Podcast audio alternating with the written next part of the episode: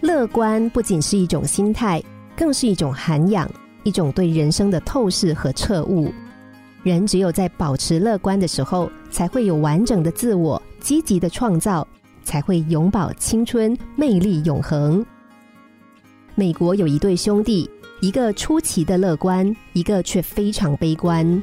他们的父母希望兄弟俩的性格都能够改变一些。有一天，他们把那个乐观的孩子锁进了一间堆满马粪的屋子里，把悲观的孩子锁进了一间放满漂亮玩具的屋子里。一个小时之后，他们的父母走进悲观孩子的屋子时，发现他坐在一个角落里，一把鼻涕一把眼泪的在哭泣。原来他不小心弄坏了玩具，怕父母会责骂自己。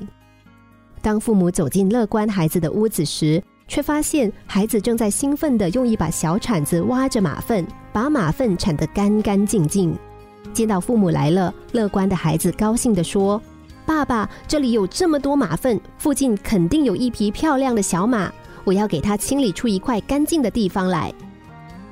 这个乐观的孩子就是后来的美国总统里根，他从报童到好莱坞明星，再到州长，直到当上了美国总统，这中间乐观的性格起到了很大的作用。同个环境下。两种不同心态的人，他们对事物的看法是不同的。人性的乐观和悲观，其实主要还是自己的心态问题。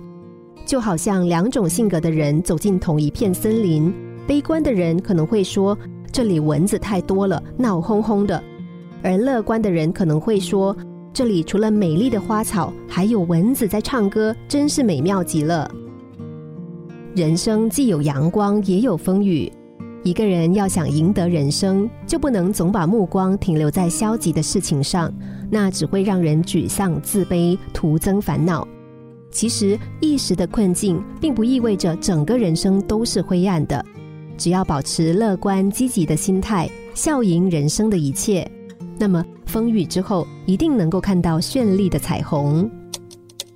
心灵小故事。星期一至五晚上九点四十分首播，十一点四十分重播。重温 Podcast，上网 U F M 一零零三 t S G。